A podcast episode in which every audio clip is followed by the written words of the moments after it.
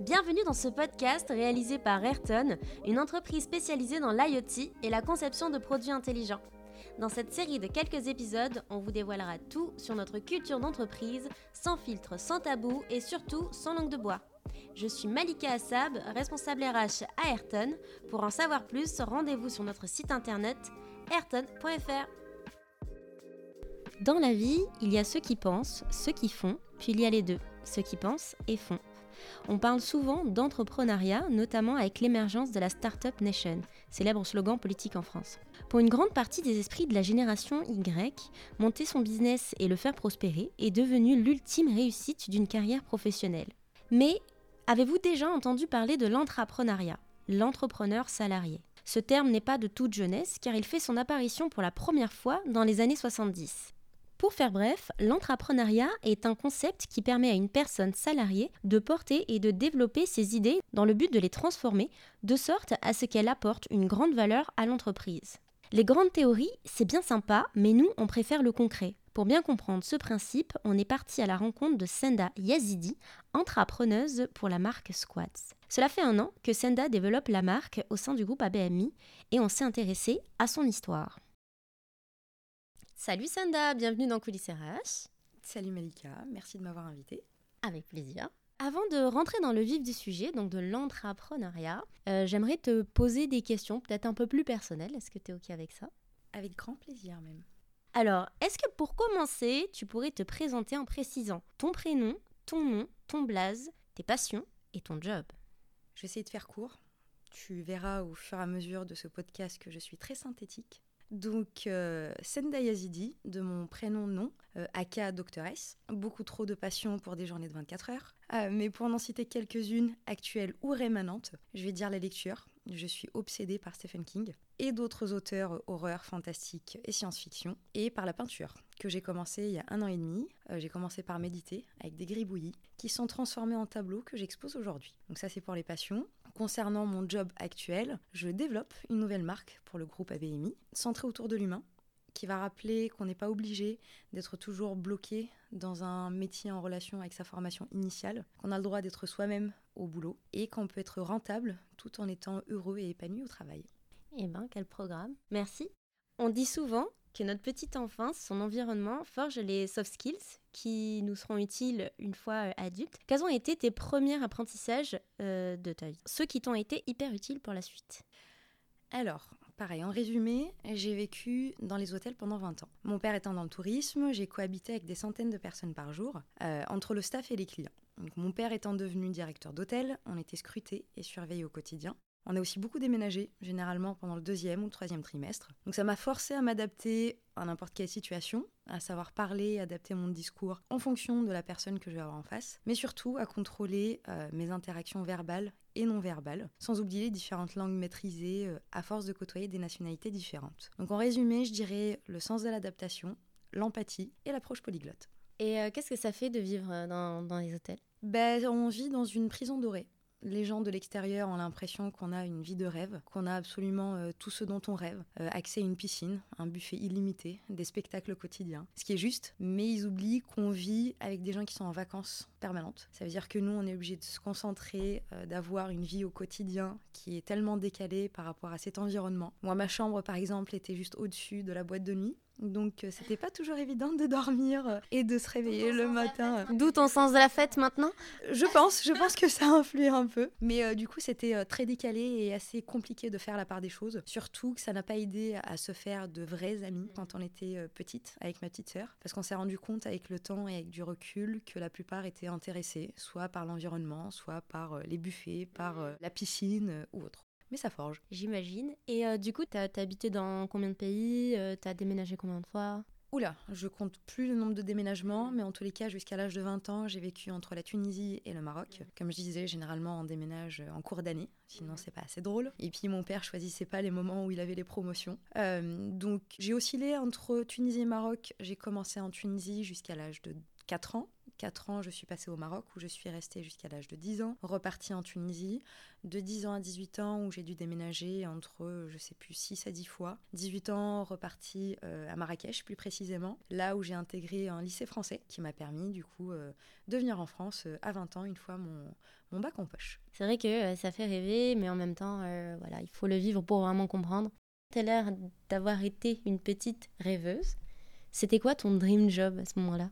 Alors, euh, je vais dire astrophysicienne, parce que c'est la dénomination que j'ai trouvée après recherche. Disons que j'ai toujours eu euh, les pieds sur Terre, mais la tête dans les étoiles. Et pour moi, c'est ce qui se rapprochait le plus, justement, de, de cet état d'esprit. Euh, cette obsession de comprendre le monde et l'univers qui m'entoure, mais pas trop m'envoler parce que j'aime la Terre, mine de rien. Je vais pas dire encore plus que les étoiles, mais le tout dans le tout, j'ai envie de comprendre dans l'absolu ce qui se passe. Mais en commençant par ce qui m'est euh, le plus proche, donc mhm. ce qui se passe sur Terre, mes euh, congénères, ma famille, mes copains, mes amis, mes euh, collègues, que j'apprécie de plus en plus d'ailleurs, mais aussi ce qui se passe dans l'univers et ce qui nous permet de relativiser au quotidien et de nous remettre à notre place de petites poussières qui voguent dans le vide intersidéral. Mhm.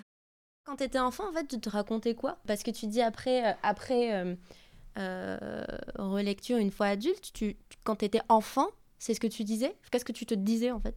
En fait, je me disais pas grand-chose dans le sens où j'avais pas besoin de définir. Moi, je mhm. savais que euh, j'aimais la physique dans l'absolu. Disons que j'étais la gamine chiante qui répondait toujours euh, oui mais pourquoi, qui démontait ses radios réveil, qui voulait vraiment comprendre comment tout fonctionnait à portée de main et ailleurs. Et donc, je m'étais orientée vers la physique en pensant que j'allais avoir euh, beaucoup de réponses. Mhm. Grosse surprise, j'ai eu plus de questions que de réponses, mais ça m'a permis de me rapprocher un peu plus de, de cette passion, en fait, de la compréhension au sens large de tout ce qui se passe.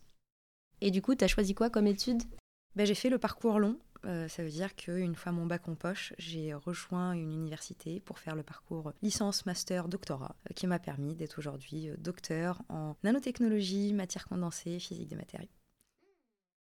On a parlé un peu de, de tes débuts dans la vie, euh, de qu'est-ce qui t'a forgé, quels étaient tes soft skills, euh, ce que tu avais envie de faire, les études que tu as choisies. Et puis après, il y a euh, le monde du travail, en fait, c'est-à-dire ce qu'on a rêvé, ce qu'on a fantasmé et, et, ce qu'on a pour de vrai.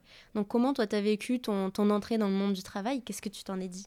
Alors moi, ça s'est fait en deux temps parce que quand je suis arrivée en France, il a fallu que je travaille pour financer mes études. Donc j'ai fait un peu tous les boulots possibles et imaginables. J'ai un peu tout vendu, euh, mais je savais que j'allais pas faire carrière dedans. Donc ça facilitait l'approche et ça me permettait d'aller vraiment au bout de chaque expérience. Mais je t'avouerai que j'étais euh, complètement perdue par rapport au, travail que je voulais faire en tant que carrière. Dans le sens où je me suis rendu compte que j'avais absolument pas les codes de ce monde-là, que mon côté un peu trop spontané peut-être, aller au bout de mes idées, bah, ça pouvait faire peur. Et surtout, je me suis rendu compte que j'allais m'engager dans un monde qui n'avait pas forcément de place pour les docteurs, pour qui les docteurs faisaient presque peur, parce qu'ils nous voyaient comme une boîte noire. Et moi, je voulais pas me restreindre à l'académie, je voulais pas rester dans la recherche fondamentale gouvernementale. En fait, je voulais surtout m'intégrer dans une entreprise. Sauf qu'à l'époque, les entreprises étaient loin d'être prête. Donc c'était un peu bizarre et perturbant comme, comme début, on va dire. Donc du coup, ce que j'entends, c'est que euh, tu es arrivé avec euh, plein d'idéaux et en fait, euh, ce monde était un peu, en tout cas la France, j'imagine, un peu en, retard par rapport à ce que tu imaginais et en tout cas qui n'était pas prêt à t'accueillir avec tous ces idéaux-là. Complètement. J'ai mis quasiment un an mm. pour décrocher mon premier entretien. Sans mentir, je dois encore avoir 250 CV, lettres de motivation dans la nature, qui n'ont mm. même pas reçu de réponse. J'ai eu la chance de faire 100% de transformation, ça veut dire premier entretien, bah, premier CDI, mm. parce que je me suis retrouvée en face des bonnes personnes au bon moment, qui m'ont permis justement de, de me lancer et de commencer cette carrière, euh, du coup, dans un univers qui n'a rien à voir avec la physique. J'ai fait un espèce de changement à 180 degrés euh, par rapport aux attendus, mais euh, c'était la bonne opportunité parce que ça m'a permis de faire ce que j'aurais voulu qu'on fasse pour moi. Du coup, euh, là, tu es en train de me dire que finalement, ton premier job ne correspondait pas aux études que tu avais faites, c'est ça? Exactement. Tu peux nous en parler un peu plus? En fait, le premier entretien que j'ai réussi à décrocher, c'était via une annonce que j'ai vue passer qui disait littéralement recherche docteur pour recruter des docteurs. Et ayant passé euh, plus de temps que nécessaire à décrocher cet entretien, je me suis dit, si je peux éviter à d'autres personnes ou à d'autres senda de se retrouver à ma place, bah banco. Et puis euh, un travail reste un travail, il faut commencer quelque part. Et en fait, j'étais plus que surprise de me retrouver dans un environnement qui me convenait. En fait, c'était une start-up euh, montée par deux docteurs pour faciliter l'acculturation entre le monde académique et le monde de l'entreprise. Donc j'ai recruté des euh, docteurs, des PhD scientifiques dans mes domaines d'expertise, physique, mécanique, mécanique des fluides, computer science. Mais la partie que j'ai le plus appréciée, c'était de faire de la formation au niveau des écoles doctorales, que ce soit à l'université ou dans les écoles d'ingénieurs. D'une part, pour pouvoir euh, bah, donner les bons outils aux futurs docteurs avant leur arrivée sur le marché du travail, et d'autre part, pour les aider à traduire leurs compétences techniques et académiques pour que ça soit compris par le plus grand nombre, et notamment dans l'industrie. Ok, je comprends bien. Après, ce que j'ai du mal à comprendre, c'est la transition. C'est-à-dire, c'est deux mondes complètement différents. Enfin, en tout cas, c'est deux jobs, j'imagine, complètement différents. Qu'est-ce que tu t'es raconté euh, au, moment, en fait, où tu as commencé tes premiers pas euh, dans, ce job-là? Qu'est-ce qui t'a permis de, de te combler, en fait? Le fait d'aider des personnes qui en ont réellement besoin. Je me suis pas vraiment posé de questions. Sur le coup, je me suis dit, je veux garder la physique en passion plutôt qu'en contrainte, parce que là, clairement, c'était en train de se transformer en contrainte. C'était une période très compliquée pour moi, euh, le temps de recherche de job, un an après ma soutenance, parce que j'avais un peu en tête euh, un, scénario complètement différent. Je pensais qu'une fois euh, mon diplôme en poche, les entreprises se bousculeraient devant ma porte pour me faire plein de propositions différentes. Ben, c'était pas du tout ça. Et c'était très compliqué de se remettre en question en se disant, j'ai quand même le plus haut diplôme qui existe, et pourtant, il n'y a personne qui veut de moi. Qu'est-ce que j'ai fait de mal? Euh, Qu'est-ce que j'aurais pu faire différemment? Je me suis formée à d'autres choses. J'ai suivi justement des formations euh, pour devenir auto-entrepreneur. Je me suis engagée dans plein d'associations différentes, mais j'étais pas comblée au quotidien parce que j'avais pas atteint ce but que de commencer carrière dans un univers qui me convenait. Et le fait de pouvoir aider des gens, bah, ça a complètement effacé ce sentiment d'inutilité et de se dire ouais en fait j'ai fait tout ça pour rien. Au contraire, mm. j'avais pas fait tout ça pour rien. J'allais pouvoir servir à d'autres docteurs qui se sentaient aussi paumés, aussi perdus mm. que moi, à trouver leur voie, à leur dire c'est pas de votre faute, euh, le monde est peut-être pas encore prêt, mais on peut faire bouger les choses, faire bouger les lignes et juste faire avancer le schmilblick en aidant le maximum de docteurs possible à trouver leur voie et leur place euh, dans les entreprises. Ok, c'est euh, une bonne transition pour ma prochaine question. C'est quoi ton rapport avec ta carrière pro? Ça représente quoi pour toi, en tout cas aujourd'hui? Au début, je pensais vraiment qu'il n'y avait qu'à travers le travail que je pourrais euh, m'épanouir, que j'avais fait euh, de longues études pour un but bien, bien particulier, que c'était la raison de ma vie, entre guillemets. Mais aujourd'hui, avec du recul, je considère que ça fait partie d'un équilibre qui me permet justement d'évoluer et de m'accomplir euh, en plus de mes passions au quotidien. Je veux pouvoir montrer que euh, si moi j'y arrive, bah, tout le monde le peut. Parce que la pauvre petite Tunisienne paumée qui est venue toute seule en France pour euh, faire ses études supérieures et qui se retrouve non seulement docteur en physique, mais directrice d'une business unit dans une boîte d'ingénierie, bah, c'est bien que tout le monde peut y arriver. Du coup, si on arrive à se donner les moyens, à être convaincu par ce qu'on veut faire, généralement, ça se passe.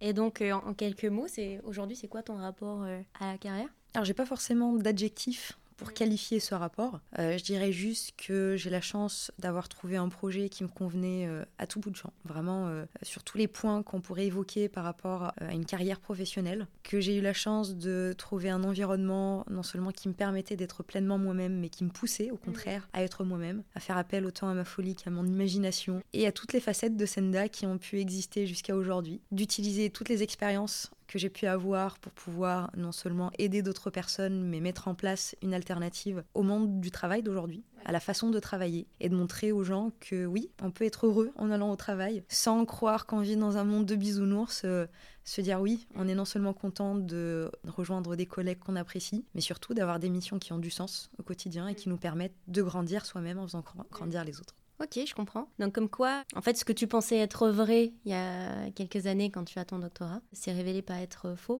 Si tu devais remonter dans le passé et retrouver la petite Sanda que tu étais, tu lui dirais quoi? Tu donnerais quoi comme conseil? Alors, navré pour cette réponse, mais j'ai pas besoin de remonter dans le temps, puisque la petite fille que j'ai euh, été, je l'ai toujours avec moi au quotidien. Euh, c'est même euh, ses rêves et ses aspirations à elle, de toujours, qui m'aident à prendre des décisions, à me positionner sur les différents projets, avec un seul mot d'ordre, s'amuser. Et du coup, bah, je suis obligée de m'éclater à tous les niveaux, sinon elle me le rappelle et crois-moi, je passe un très mauvais quart d'heure. L'objet de, l'échange, c'est aussi parler d'entrepreneuriat. Est-ce que, avant ton aventure Squads, l'entrepreneuriat, ça te parlait ou pas? Alors j'ai toujours plus ou moins été attirée par le monde de l'entrepreneuriat, mhm. mais je me sentais jamais encore prête à sauter le pas. De part, je crois, les euh, idées fausses véhiculées, que ce soit dans le monde académique, mais aussi plus généralement dans le monde du travail, concernant les compétences nécessaires pour devenir entrepreneur. Ce qui fait que pour moi, l'aventure Squats euh, m'a semblé être vraiment le bon compromis pour pouvoir mettre un premier pied dedans et commencer vraiment à monter en compétences euh, et me lancer En fait, euh, en ayant cette espèce de filet de sécurité, je suis quand même salarié, mais on me donne l'opportunité de m'exprimer, d'éprouver mes idées, de faire pas mal de propositions au quotidien. Et euh, ça a tenu ses promesses jusqu'à aujourd'hui. Justement, est-ce que tu peux nous raconter ta rencontre avec Squads? Comment c'est arrivé tout ça en fait?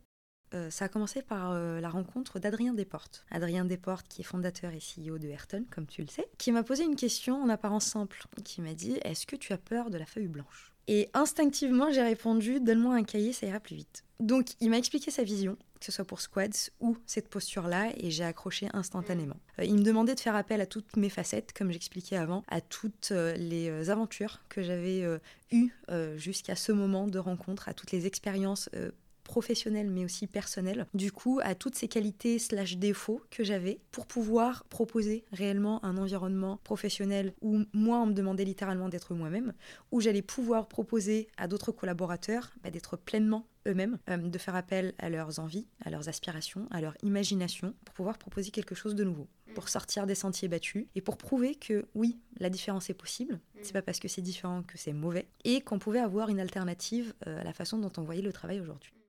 Et du coup, émotionnellement, tu as accueilli comment cette proposition? Parce que entre euh, l'annonce à laquelle tu as répondu et puis euh, la réelle proposition au bout, toi, tu, l'as accueilli comment en fait quand l'opportunité est arrivée? Le contre-coup était violent. Ouais, ça veut dire quoi? Ça veut dire que quand je suis rentrée chez moi et que je me suis euh, posée toute seule, je me suis dit c'est trop beau pour être vrai. Mm. C'est littéralement ce que je recherche depuis que j'ai commencé non seulement à travailler, mais être mm. un peu consciente et de me dire oui en fait c'est dans ce genre d'environnement que je veux évoluer. Et là on me le proposait littéralement sur un plateau. Mm. Donc je cherchais le hic, il y avait quelque chose qui coinçait. Et en creusant en fait j'ai découvert la culture de Ayrton j'ai découvert euh, Malika surtout, qui grâce à elle euh, a pu se faire cette première rencontre avec, euh, avec Adrien, parce que ce que j'ai oublié de souligner, c'est qu'à la base, je m'étais positionnée sur un poste de chargé de recrutement chez Ayrton, que ça a failli ne pas se faire parce que Malika, très professionnelle, tu m'avais demandé un CV que je n'avais pas, parce que depuis le début de ma carrière, je m'étais fait chasser sur LinkedIn, donc je t'avais proposé mon profil, et je peux comprendre que c'était une approche un peu, pas dire complètement pas conventionnelle, et je suis ravie que tu aies su passer euh, outre cette approche non conventionnelle pour proposer quand même mon profil Adrien, qui a donné lieu donc à cette aventure et à toute cette suite. Bah, justement, je me rappelle très bien euh, de la lecture de ton profil LinkedIn. Ce qui m'avait interpellé, c'est justement euh, qu'il était atypique et qu'il avait, enfin que tu as un pied dans le domaine scientifique et c'est pas courant en fait dans ce genre de profil, en tout cas qui postule à un poste de recrutement. Du coup, on parle de squads depuis tout à l'heure, mais, euh, mais en fait, qu'est-ce que c'est squads? Assez brièvement, squads est une alternative à la prestation de service telle qu'elle existe aujourd'hui. Donc, le nom complet, c'est Squads by ABMI, mhm. puisque c'est une nouvelle marque du groupe ABMI, une nouvelle offre pour le moment, basé sur les métiers euh, phares de Ayrton, à savoir euh, IoT au sens large, mais aussi électronique et mécatronique, en assistance technique. Là où Ayrton travaille en projet, Squads met à disposition des experts soit directement chez les clients, soit sous format plateau dans les locaux de Ayrton et d'ABMI. Ça, c'est en résumé Squads. Pour aller un peu plus loin, on va dire qu'avec Squads, on veut vraiment proposer une nouvelle approche de l'assistance technique. Et ça commence par deux piliers. Le premier étant la création d'une vraie communauté de pairs euh, via l'accompagnement de nos squadders qui seront euh, soutenus par les experts de notre business unit Ayrton. Et d'autre part, euh, alors là je vais commencer à dérouler, faut savoir m'arrêter parce que c'est mon petit bébé et j'ai du mal. Mais disons qu'il y a encore beaucoup de choses que je comprends pas, donc j'essaie de proposer des alternatives qui m'aident moi à comprendre le monde qui m'entoure et donc faciliter les choses aux gens. Donc première chose que je comprends pas, c'est comment on peut juger quelqu'un sur la base d'une feuille A4. Un CV, c'est très bien. On y retrouve les expériences professionnelles, mais aussi la formation et depuis peu les soft skills. Mais on va pas se le cacher, apparemment, on les a tous euh, à peu près euh, pareils. À savoir, on est tous adaptables, enthousiastes et surtout bienveillants. Donc, pour dépasser euh, cette approche-là, j'ai mis en place des outils, dont la méthode TMA pour Talent Management Assessment, qui permet non seulement de prendre en compte les soft skills, en plus des compétences techniques pour chaque potentiel, donc qui permet d'avoir une réelle adéquation entre le squatter et la culture d'entreprise du client chez qui il va aller, mais qui me donne surtout à moi la possibilité d'identifier quel est son type de management particulier, euh, quel est son style d'apprentissage, quel est l'environnement dans lequel il va s'épanouir, et au final faire du sur-mesure en fonction de la personne pour pouvoir lui offrir la meilleure euh, expérience possible pendant le temps que durera son aventure chez Squats. Ça, c'est la première chose que je comprenais pas, du coup, à laquelle j'essayais de répondre. Donc, au final, nos squadders vont intervenir que sur des missions qui vont être en accord avec leurs valeurs dans un environnement qui leur permet de s'épanouir et de concrètement monter en compétences. La deuxième chose que je comprends pas, c'est pourquoi on fait deux poids de mesure entre les clients et les consultants. Moi, je comprends pas pourquoi, parce que je sais que j'ai autant besoin des uns que des autres. Si j'ai pas de consultant, bah, je peux pas répondre aux besoins de mes clients.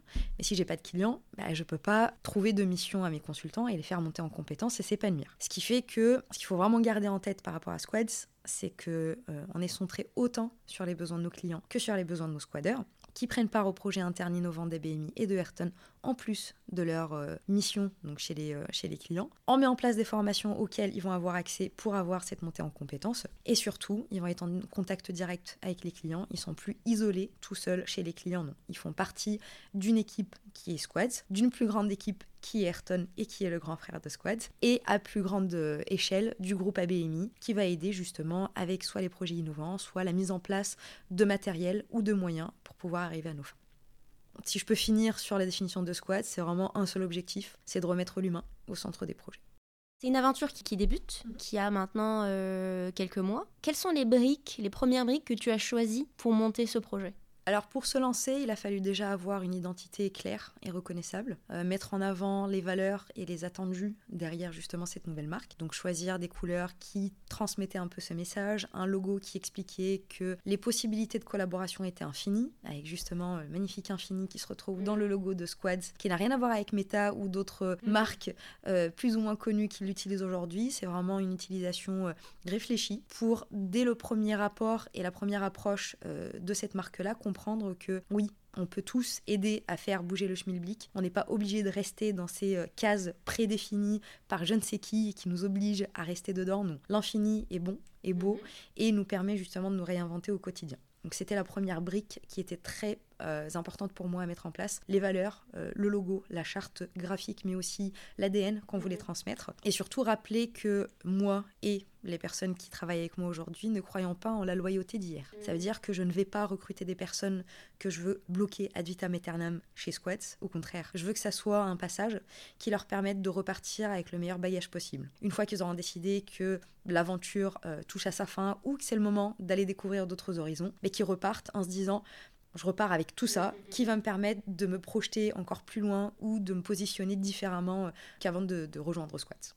Tu parlais de valeurs et justement, est-ce que tu peux nous, en dire plus sur les valeurs? Bien sûr, il a fallu en mettre, euh, en choisir quelques-unes à mettre noir sur blanc. Mais avant de parler de valeurs, euh, c'est surtout une phrase qui est notamment utilisée par la méthode TMA et qui justifie aussi mon attachement à cette méthode-là, qui dit que c'est lorsque les gens travaillent au plus près de leur vraie nature qu'ils sont le plus motivés, efficaces et brillants. Et je ne peux pas être encore plus d'accord avec cette mm. phrase que je m'applique à moi-même et que j'essaie de transmettre aussi à mes collaborateurs. Donc en termes de valeurs qu'on a mis en place et qu'on voudrait véhiculer, ça va être l'expertise et l'innovation, parce qu'il ne faut pas oublier qu'on est quand même dans un environnement technique, on mm. est, euh, on est entouré d'experts et on propose justement les services de ces experts. Donc gardez en tête que nos squaders sont des experts métiers et qui sont motivés par l'innovation. L'excellence, parce que justement nos squaders sont au plus près de leurs vraies valeurs, qui sont vraiment enthousiastes et motivés au quotidien, et ça leur permet d'atteindre cette excellence le plus souvent possible, parce qu'ils vont choisir leur mission, ce qui leur permet euh, non seulement d'être efficaces, mais surtout efficients en toutes circonstances. Euh, l'intégrité, ce qui est une valeur très importante pour moi et euh, que je retrouve aussi dans mes collaborateurs directs, parce qu'on va respecter les valeurs et les règles d'usage non seulement dues à la position, mais aussi chez les clients, que ce soit en interne chez nous, mais chez les clients, qui permet d'avoir cette base de confiance sur laquelle on va vraiment construire quelque chose de pérenne. On est centré sur l'humain, donc on va dire l'authenticité aussi. Nos squaders ne sont pas juste des compétences ou des expériences, ce sont des personnalités diverses, axées sur l'excellence, l'expertise, la passion, mais surtout le plaisir d'accomplir des missions dans les meilleures conditions, comme je disais en interne et chez les clients. Et enfin, mais je l'ai même cité avant, la passion la passion qui est vraiment le cœur euh, de Squads, parce que on est des passionnés. Comme je l'ai dit, j'avais pas besoin de remonter dans le temps pour faire appel à cette, à cette petite fille, elle est là, et elle, elle est passionnée et elle ne me permet pas de faire autre chose si je ne suis pas convaincue jusqu'au bout par ce que je fais. Et pour moi, c'est la définition même de la passion. Donc on essaie de s'entourer de personnes passionnées qui vont nous apporter à nous autant qu'on va leur apporter. Parce que le but, à la fin de la journée, c'est de grandir, mais de faire grandir avec soi. Donner autant que recevoir. Absolument. En quoi Squads fera la différence pour les personnes qui croiseront sa route?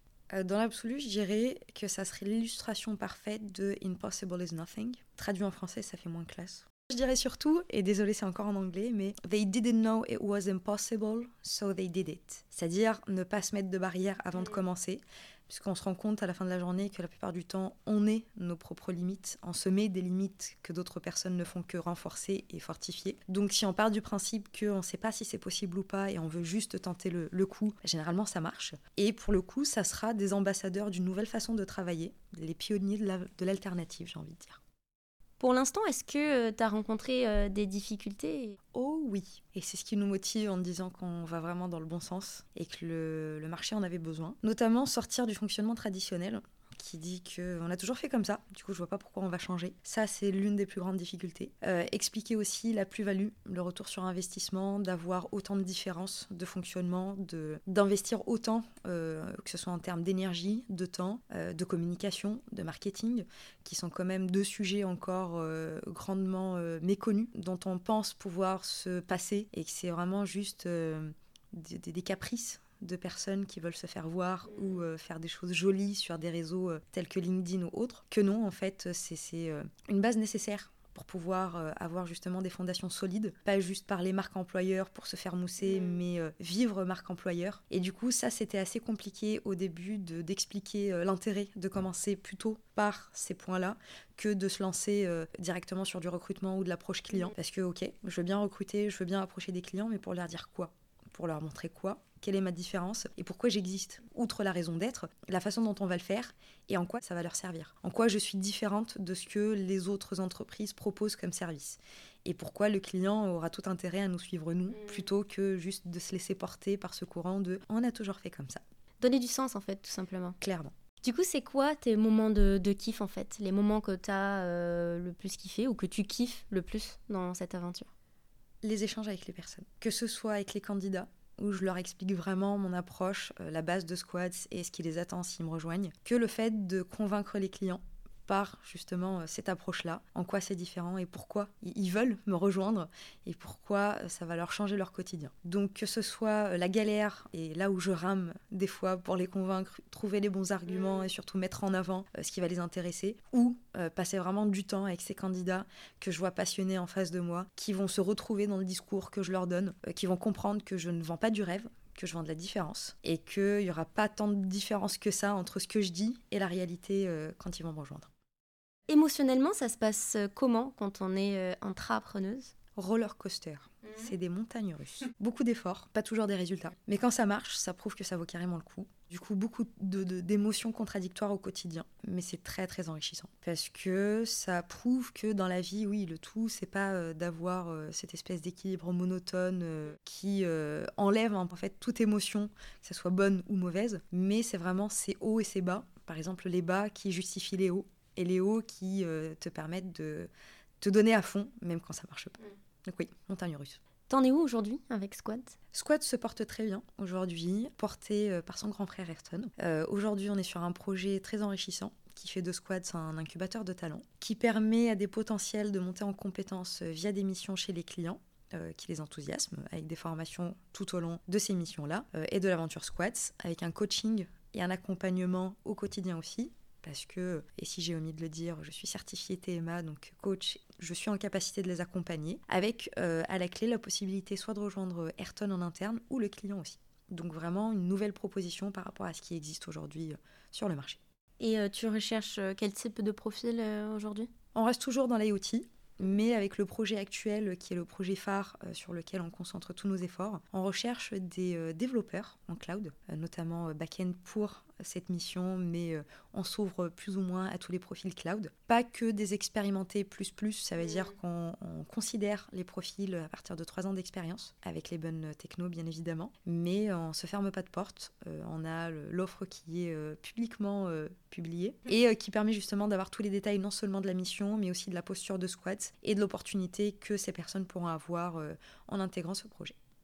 Du coup, quelles sont tes ambitions futures pour Squats bah, que ça soit vraiment une alternative à la prestation de service comme on l'a toujours connu. Euh, montrer qu'on peut s'épanouir dans un quotidien fait de missions qui font vibrer. Évoluer dans un environnement agréable dans lequel on se sent à sa place, tout en étant rentable et ne plus jamais s'enfermer dans une situation parce qu'on a toujours fait comme ça. On l'a entendu plusieurs fois. C'est quelque chose qui me, qui me hérisse le poil à chaque fois que je l'entends. Et euh, malheureusement, je l'entends encore trop souvent parce que les gens sont par définition réfractaires au changement. On a peur de l'inconnu. On a peur de se lancer quand euh, la situation dans laquelle on se trouve est confortable. D'où le terme sortir de sa zone de confort. Euh, c'est pas donné à tout le monde, c'est pas facile. Je dis pas qu'il suffit de claquer des doigts pour pouvoir y arriver. Mais quand on se dit que oui, en fait, on va se donner les moyens de découvrir autre chose, que dans la nouveauté, il peut y avoir quelque chose d'encore plus stimulant, et que même si ça marche pas, c'est pas grave, c'est pas la fin du monde. Faut pas vivre l'échec comme une finalité en soi, mais plutôt comme un espèce de tremplin qui permet bah, de découvrir d'autres situations auxquelles on n'aurait jamais eu accès sans cette espèce de, courage ou cette bravoure qui nous pousse à euh, bah, ouvrir des portes sans savoir ce qui se cache derrière. Et au final, c'est ce qui nous permet de grandir et surtout de faire plaisir euh, aux petits enfants qui sont quand même toujours en nous. Ok, et on parlait d'ambition de, de squads. Est-ce que tu dirais que les ambitions de squads sont finalement les tiennes? Quasiment, oui. Quasiment, et c'est euh, l'avantage que j'ai aujourd'hui euh, à faire partie de cette aventure, à être complètement intégrée dans cet environnement et avoir la chance d'avoir euh, Ayrton comme grand frère. Parce que clairement, mes, mes ambitions à moi, c'est bien évidemment continuer à apprendre. Je veux dire, j'ai commencé par la physique, je suis tombée dans le recrutement. J'ai eu un passage par Sanofi où j'ai recruté pour l'industrie pharmaceutique pendant la pandémie. J'ai découvert l'industrie Auvergne-Rhône-Alpes et aujourd'hui, je suis dans l'IoT électronique et mécatronique. Donc, mm. hâte de découvrir mon prochain défi et en quoi le challenge de demain va consister. Ça fait rêver. Et du coup, on en est à, la dernière euh, question. T'aimerais que l'on retienne quoi de cet échange? J'aurais bien voulu le dire en français, mais euh, juste que she believed she could do it, so she did it. Aussi simple que ça. Merci beaucoup, Senda. Merci à toi, Malika. À bientôt. J'espère que vous aurez apprécié ce moment avec Sanda et moi. Vous l'aurez compris, une aventure intrapreneuriale n'est pas de tout repos, et chaque histoire est avant tout le reflet de celui ou de celle qui porte le projet. On espère que ça vous a plu et si c'est le cas, partagez ce podcast autour de vous. Si vous souhaitez en savoir plus sur Ayrton, rendez-vous sur notre site internet ayrton.fr. À bientôt pour un prochain épisode.